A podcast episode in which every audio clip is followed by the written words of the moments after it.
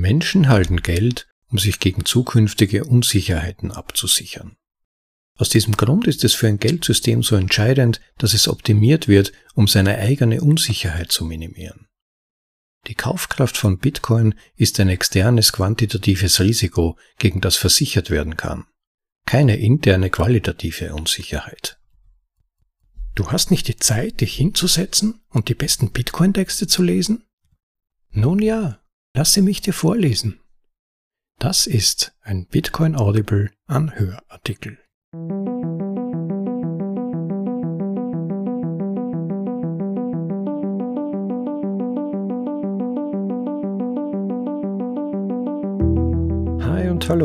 Herzlich willkommen zur Folge Nummer 19 von Bitcoin Audibles in deutscher Sprache, den besten Artikeln aus dem Bitcoin Space für euch in deutsche Sprache übersetzt und zum bequemen Anhören für unterwegs oder daheim. Diese Folge ist ein direktes Follow-up zu unserer vorigen Episode Nummer 18, der Ertrag aus gespartem Geld, neu überdacht, von Hans-Hermann Hoppe. Ihr könnt sie zwar natürlich auch standalone hören, ich empfehle euch aber auch die vorige Folge zu hören, um diesen doch sehr kurzen Text noch besser nachvollziehen zu können. Er ist gewissermaßen nur die komprimierte Sahne, also Bitcoin-Version des Texts von Hans Hoppe. Das ist es auch, was ich an den Texten von Pierre Rochard, also einem Bitcoin-Pionier der ersten Jahre, so schätze. Sein tiefes Verständnis des Potenzials von Bitcoin und auch seine Fähigkeit, die wesentlichen Dinge verständlich auf den Punkt zu bringen. Im weitesten Sinne geht es in diesem Artikel um die Frage, ob es sich beim argumentierbaren Hauptfeature von Bitcoin, dem Halten bzw. Sparen oder Hodeln, wie wir gern sagen, wirklich um ein Feature handelt. Das wird von Kritikern gern bezweifelt.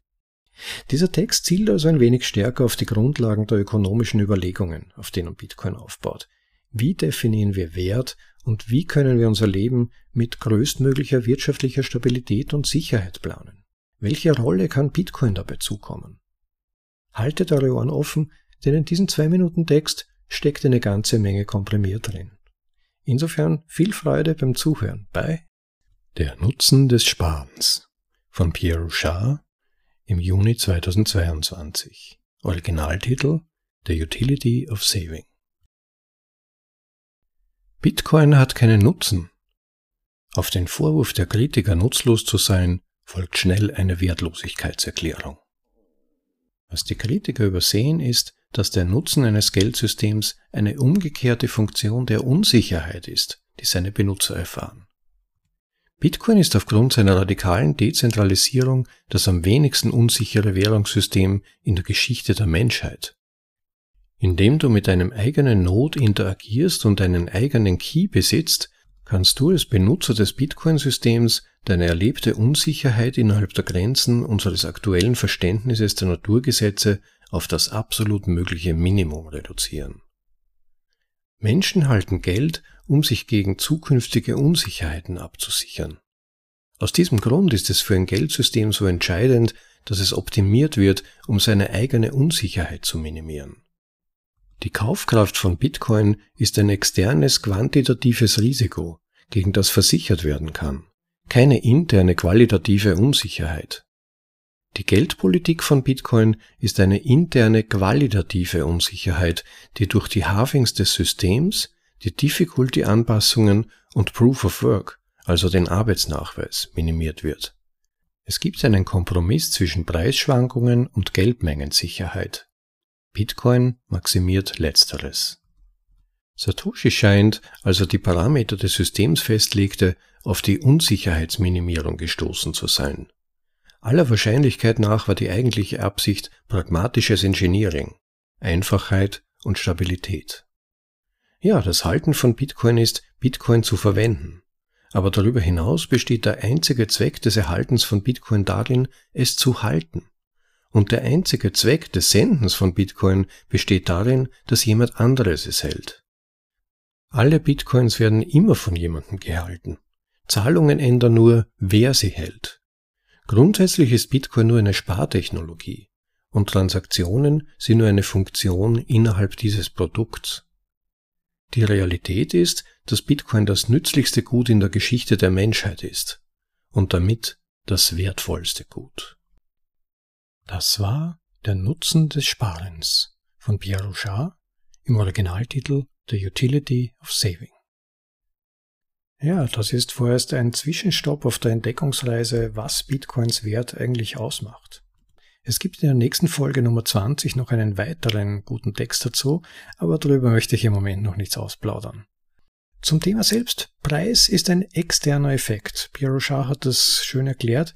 Der Preis kann sich durch die jeweilige aktuelle Reaktion des Marktes auf Bitcoin verändern, aber er ist ein verhältnismäßig kurzfristiges Risiko und man kann sich dagegen absichern mit verschiedenen Methoden. Die Mechanik, die Eigenschaften des Geldes Bitcoin aber haben damit nichts zu tun. Die inneren Qualitäten wie die monetären Eigenschaften, die Spieltheorie, der genau geprüfte, robuste Code und so weiter ändern sich nicht.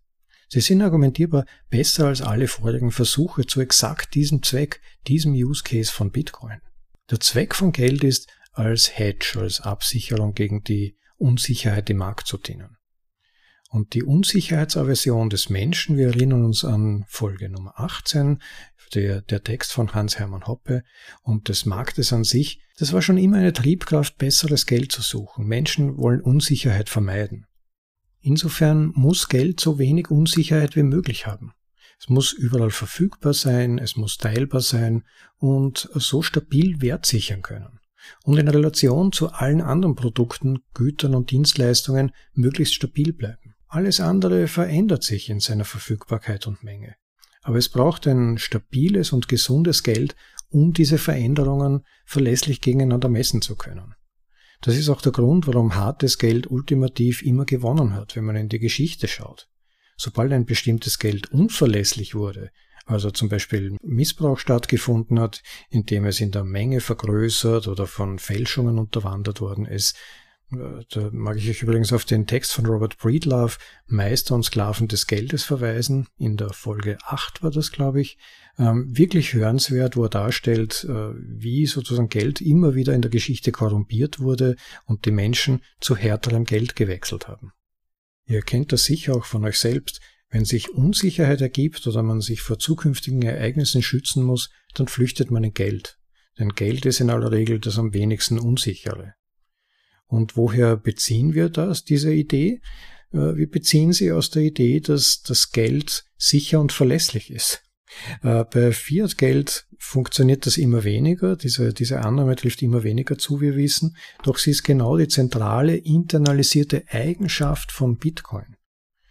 Und da scheint mir noch ein Zitat aus dem Text sehr praktisch, das zu illustrieren, äh, wo Pierre Rochard sagt, es gibt einen Kompromiss zwischen Preisschwankungen und Geldmengensicherheit. Bitcoin maximiert letzteres.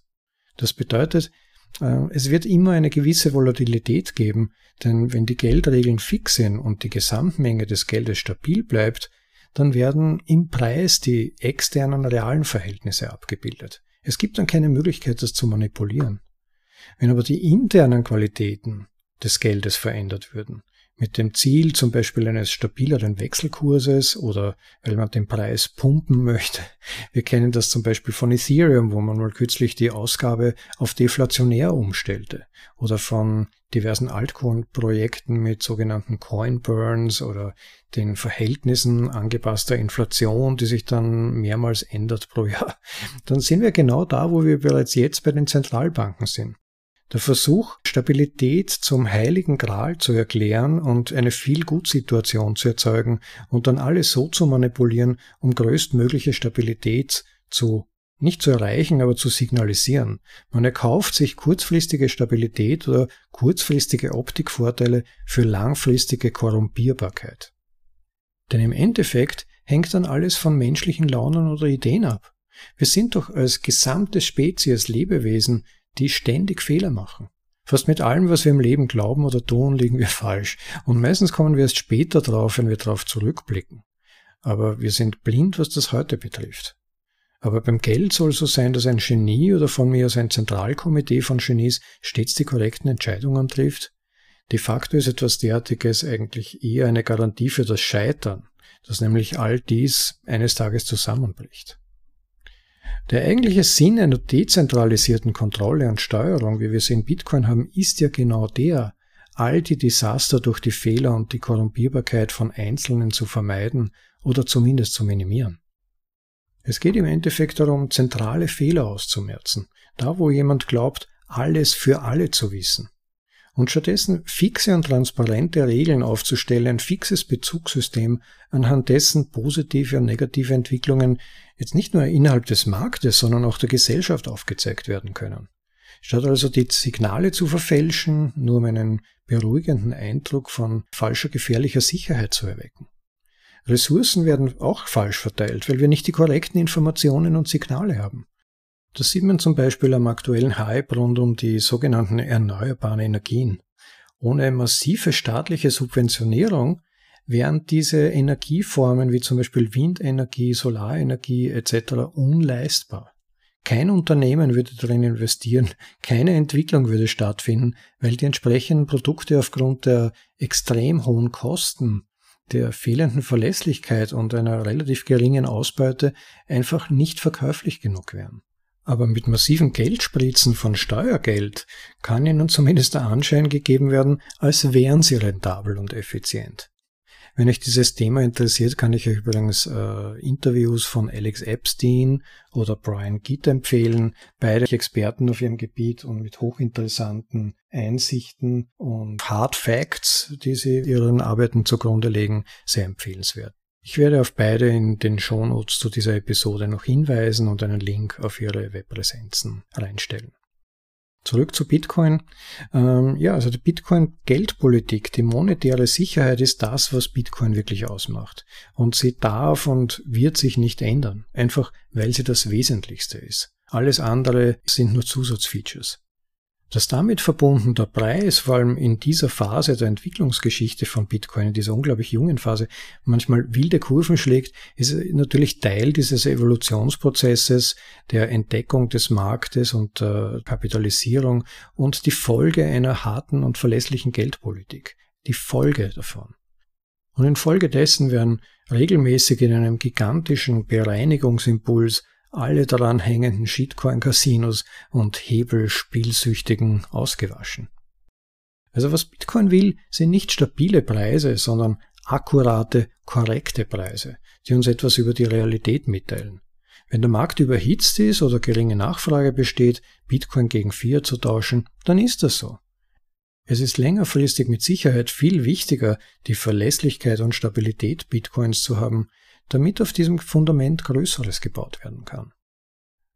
Und damit erstmal genug für heute. Kurzer Text von Pierre Richard, lange Nachrede von mir, aber so ist das halt. Bei seinen Texten steckt meistens sehr viel drin und letztendlich bauen ja diese Gedanken auch auf dem Text von gestern von Hans-Hermann Hoppe auf. Hört ihn auf jeden Fall an.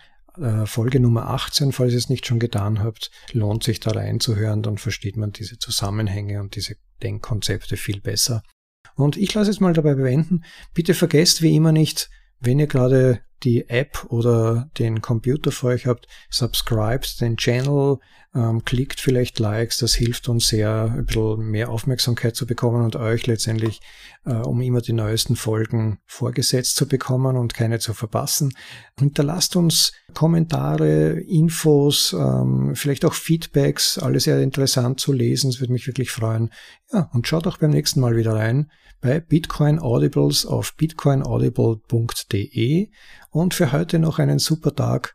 Genießt den und erfreut euch des Lebens. Ciao, euer Rob.